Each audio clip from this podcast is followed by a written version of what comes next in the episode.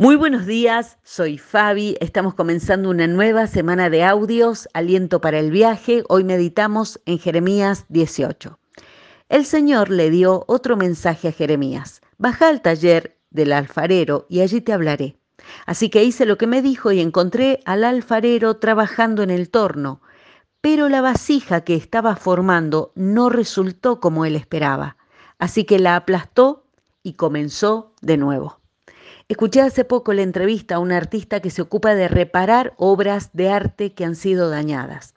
Lo primero, dijo él, es aceptar los defectos, pero no como algo a solucionar, sino como algo a transformar, hacer de eso un nuevo original, incapaz de ser duplicado. Y tal vez este lunes, esta semana, no se presente perfecta. Habrán lugares que reparar.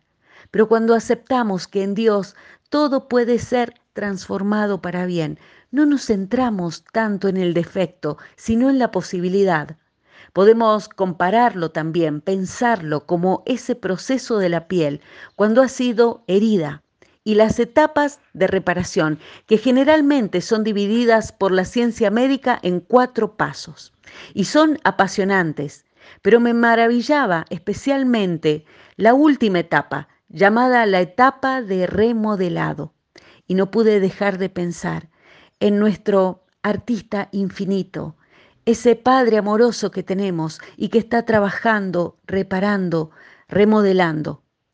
Esta última etapa, que suele durar más tiempo que las anteriores, es la etapa que vuelve más poderosa y firme a la piel que un día sufrió la herida.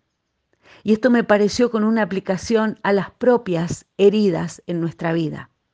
Porque donde alguna vez fuimos dañados, ahora puede tener una capa extra de protección.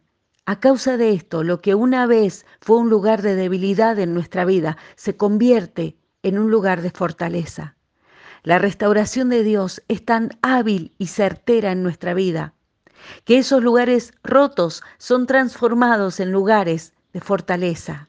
Cada cicatriz en las manos de Dios es un área de fuerza una obra de arte restaurada por su gracia, un nuevo original imposible de ser duplicado. Por eso podemos avanzar este lunes, esta semana, en esta verdad esperanzadora. Lo que antes disminuía la fuerza, la vida, en las manos de Dios, es iluminado, transformado, mejorado. Son en sus manos ese marco que le da fuerza extraordinaria y de bendición, pero sobre todo lugares que son para su gloria. Isaías 64 dice, y a pesar de todo, oh Señor, eres nuestro Padre. Nosotros somos el barro y tú el alfarero. Todos somos formados por tu mano y podemos confiar en sus manos amorosas en esta semana. Que así sea en su nombre. Amén. Bendecida semana para todos.